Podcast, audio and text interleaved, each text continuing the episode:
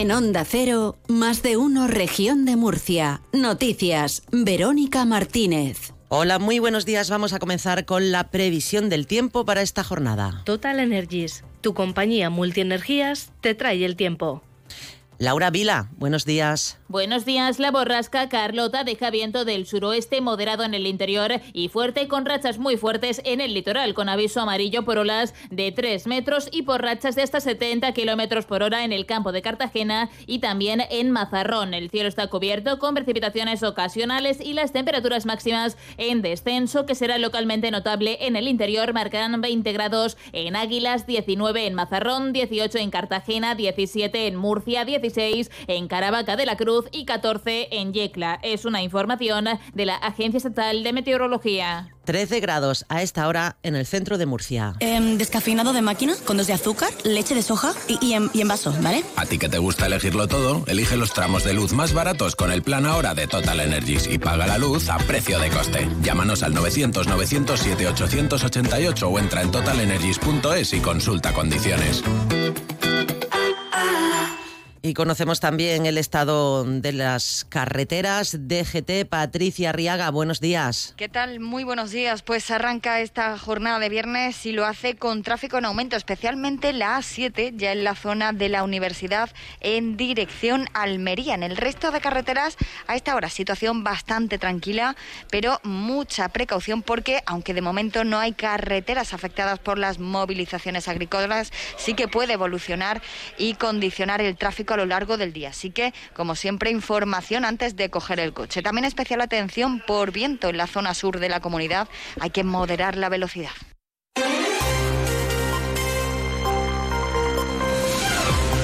Son las 7 de la mañana y 22 minutos. Pues la plataforma del transporte que protagonizó las movilizaciones del sector en 2022 con cortes de carreteras y problemas de abastecimiento en buena parte del país se va a reunir mañana sábado en Madrid para decidir si vuelven a sacar las protestas a la calle ahora de la mano de agricultores y ganaderos. Todo apunta a que de esa reunión saldrá la decisión de paro indefinido de una plataforma que no pertenece al Comité Nacional del Transporte. Su portavoz en Murcia y Alicante, Rosa Santas Felicitas, asegura que van de la mano de los agricultores porque tienen la misma problemática. Sí, en caso de que defendemos todos que vamos a, a un paro indefinido, nos vamos a unir.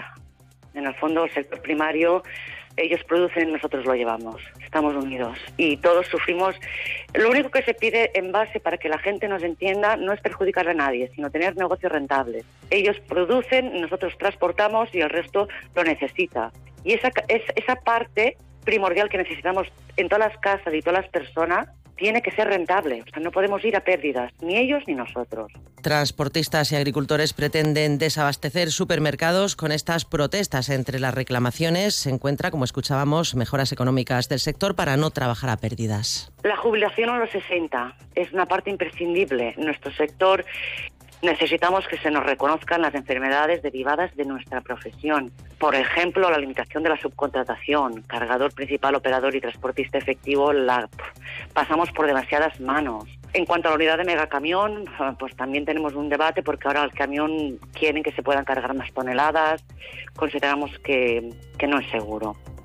El portavoz del Gobierno regional, Marcos Ortuño, ha pedido a la delegada del Gobierno que tenga previsión ante estas manifestaciones que anuncian los transportistas y que ponga medidas para evitar el caos que se originó con las movilizaciones de los agricultores. Reivindicaciones que, reitera Ortuño, apoya al Gobierno murciano, aunque no comparte las manifestaciones ilegales. Por supuesto, respaldamos las demandas y reivindicaciones de nuestros agricultores. Entendemos justas también las reivindicaciones de los transportistas que tienen serias dificultades para llegar a fin de mes, pero evidentemente las manifestaciones tienen que producirse dentro del marco de la Constitución y dentro del marco de la ley. Por tanto, de cara al fin de semana, también quisiera indicar que sería deseable una mayor previsión por parte de la delegación del Gobierno para evitar el caos que se generó en la región y que ha afectado como todo el mundo ha podido comprobar, a miles de personas que no pudieron acudir a sus puestos de trabajo, que no pudieran llegar a clase, que no pudieron eh, acudir a sus citas médicas Por cierto, Diego Conesa, portavoz de la plataforma 6F en la región que encabezó las protestas de los agricultores los pasados martes y miércoles, ha avanzado que este viernes por la mañana el colectivo que representa se trasladará a todas las delegaciones del Gobierno de España, incluida la de Murcia, para solicitar que se legalice su protesta de este sábado. Pues sobre estas movilizaciones anunciadas pero de momento no autorizadas, se ha pronunciado el ministro de Transporte, Óscar Puente, en espejo público de Antena 3 y ha dicho que estarán alerta para evitar que se produzca desabastecimiento. Hay quien dice que esta es una dictadura bolivariana, ¿no?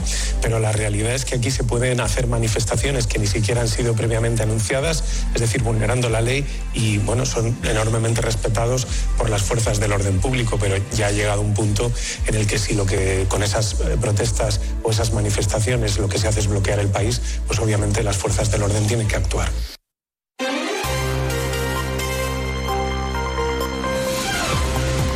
También destacamos hoy que hay acuerdo para rescatar del fondo del mar los restos del pecio fenicio Mazarrón 2. El Gobierno de la región y el Ministerio de Cultura han acordado que el próximo mes de junio se llena a cabo los trabajos para extraer el pecio fenicio que naufragó cerca de la playa mazarronera de la isla. Los restos están en buen estado de conservación y están datados sobre la segunda mitad del siglo VII antes de Cristo. El portavoz del Ejecutivo Regional, Marcos Ortuño, ha explicado el coste de la actuación y qué se va a hacer con los restos.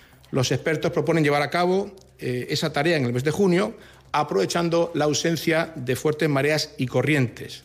Unos trabajos que tienen un coste aproximado de 350.000 euros, coste que será sufragado por el Gobierno regional. Una vez extraído, se trasladará al Arcua para ser estabilizado y tratado, unas tareas que además se prolongarán durante varios años. El PSOE habla de juventud. El diputado regional Miguel Ortega asegura que todas las medidas que prometió Fernando López Miras para jóvenes durante la pasada campaña electoral eran falsas. Todas las medidas que prometió López Miras durante la campaña electoral eran una farsa. Encima de que las únicas ayudas en materia de vivienda proceden del gobierno de Pedro Sánchez, el gobierno regional se dedica a entorpecerlas. El Gobierno de España envió 17,6 millones de euros para el bono al alquiler joven y el Gobierno de López Miras solo ha concedido 810.000 euros. Lo mismo pasa con las ayudas al alquiler para jóvenes. Si eres joven, has pedido alguna ayuda para vivienda, pero aún no la has cobrado, ya sabes que el único responsable es López Miras.